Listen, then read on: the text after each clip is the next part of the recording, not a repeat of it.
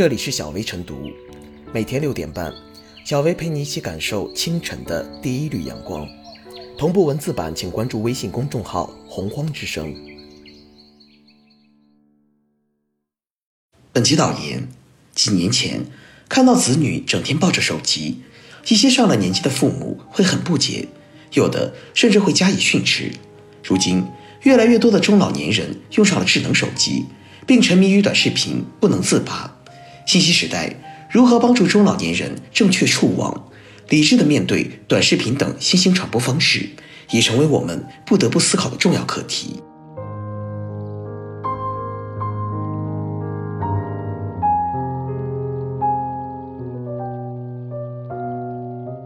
别当网瘾老人，提防网络陷阱。如今，随着上网的中老年人越来越多，很多人会发现，家里拿着手机刷短视频的主力军变成了自己的父母。根据相关调查显示，截至二零二零年五月，我国五十岁以上的移动设备活跃用户规模超过一亿，增速远高于其他年龄段人群。看视频、听音乐已经成为大部分五十岁以上人群的娱乐放松方式。其中看短视频是中老年人最主要的娱乐方式。一些中老年人热衷于刷短视频，一方面是因为与子女缺乏沟通，生活单调，精神生活匮乏。在日常生活中，他们没有其他的兴趣爱好，不知道能做些什么来休闲放松。各种短视频平台上，一段一段的短视频，有的讲健康养生，有的灌心灵鸡汤，有的发家长里短，精彩纷呈的内容。给刷短视频的人带来了新鲜、新奇和心理上的满足，以及精神上的寄托。另一方面，中老年人紧跟时代和科技发展的步伐意愿强烈，愿意接受和尝试新的传播方式。当自己掌握了这项新技能后，也更容易沉迷其中。但因个人受教育程度、辨别能力、生活经历、年龄等因素所限，一些中老年人。在面对复杂的网络信息时，缺乏选择、理解和思辨能力，也容易陷入一些专门针对中老年人群体设下的网络骗局。为了尽量避免中老年人陷入网络骗局陷阱，从年轻人的角度来说，可以帮助父母培养一些兴趣爱好，寻找适合他们的社会活动，用丰富的文体活动吸引中老年人走出家门，多与他人面对面的沟通交流。当一家人都在家时，可以多陪伴中老年人，多聊聊天，营造欢乐融洽的家庭氛围。多些耐心和细心，向中老年人普及安全上网的知识，帮助他们适应快速发展的网络时代。年轻人可以给父母多讲一些真实的网络诈骗案例，告诉他们如何在网上甄别虚假信息，如何利用网络获取有益信息，来充实生活，增长见识。从中老年人的角度来说，在接触和掌握新传播方式的同时，也要多学习新知识，提高警惕和自己的甄别辨别能力，不盲目相信那些虚假的网络信息，多关注一些权威机构发布的真实准确的信息。遇到不确定的网络信息，可以多问问、多看看，避免上当受骗。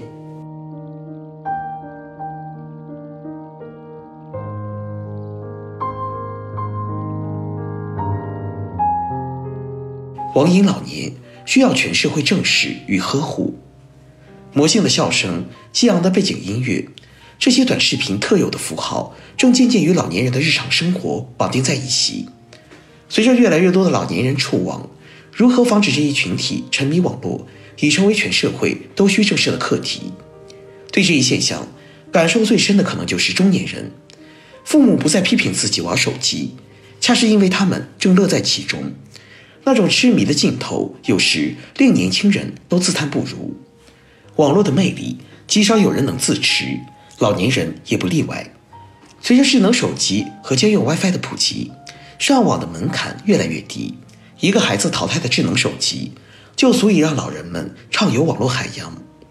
进入互联网时代的老年人，面对的是海量信息和成熟算法指引下的一个个投其所好的小视频，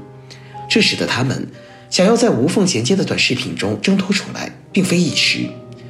相比于活色生香的短视频，养花、书法、广场舞这些枯燥的爱好，只能渐渐败下阵来。青少年要上学，还有父母管着；中年人要上班，更有压力逼着；老年人退休了，很多又不与子女同住，所以拥有大把空闲时间。而这恰恰为网瘾生长提供了最有利的土壤。有节制的使用网络，可以有效摆脱孤独与空虚，更好的学习新知识，掌握新技能。相反，如果无法抵御诱惑，就会成为网络的奴隶，反受其害。任何沉迷都是有害的，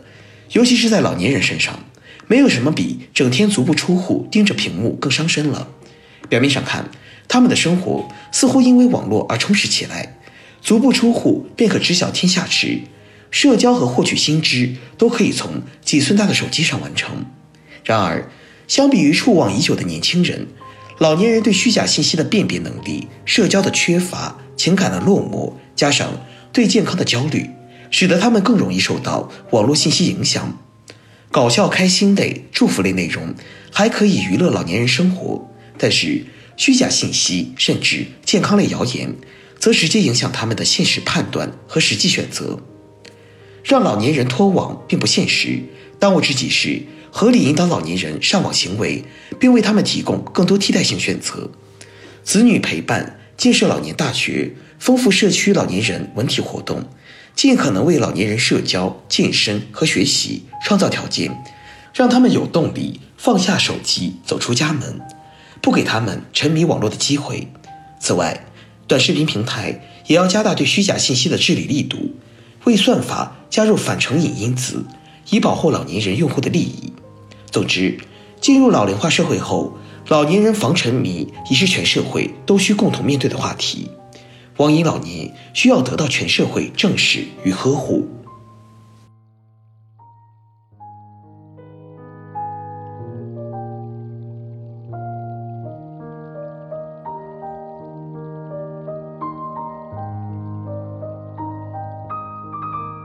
最后是小薇复言，随着智能手机和移动互联网在老年群体中的普及，不少老年人体会到和亲友子女沟通的便捷，看视频、听音乐，更是成为大部分银发人群娱乐放松的方式，极大丰富了他们的晚年生活。但也应注意到，不少老年人沉迷短视频，患上网瘾，缺乏辨别能力，成为互联网诈骗受害者，迷信有害信息，深受谣言困扰。引导老年人理性、科学、正确触网十分必要，这既需要我们从社会学、心理学等方面加以研究，提供多元化解决策略。在信息化建设过程中，既关注到那些因没有健康码无法出行、走得慢的老人，也要关注到被互联网大潮卷入的走得快的老人。通过家庭关爱、朋辈互助、社区宣传、平台履职、社会关注。让老年人乐享网络，富彩生活。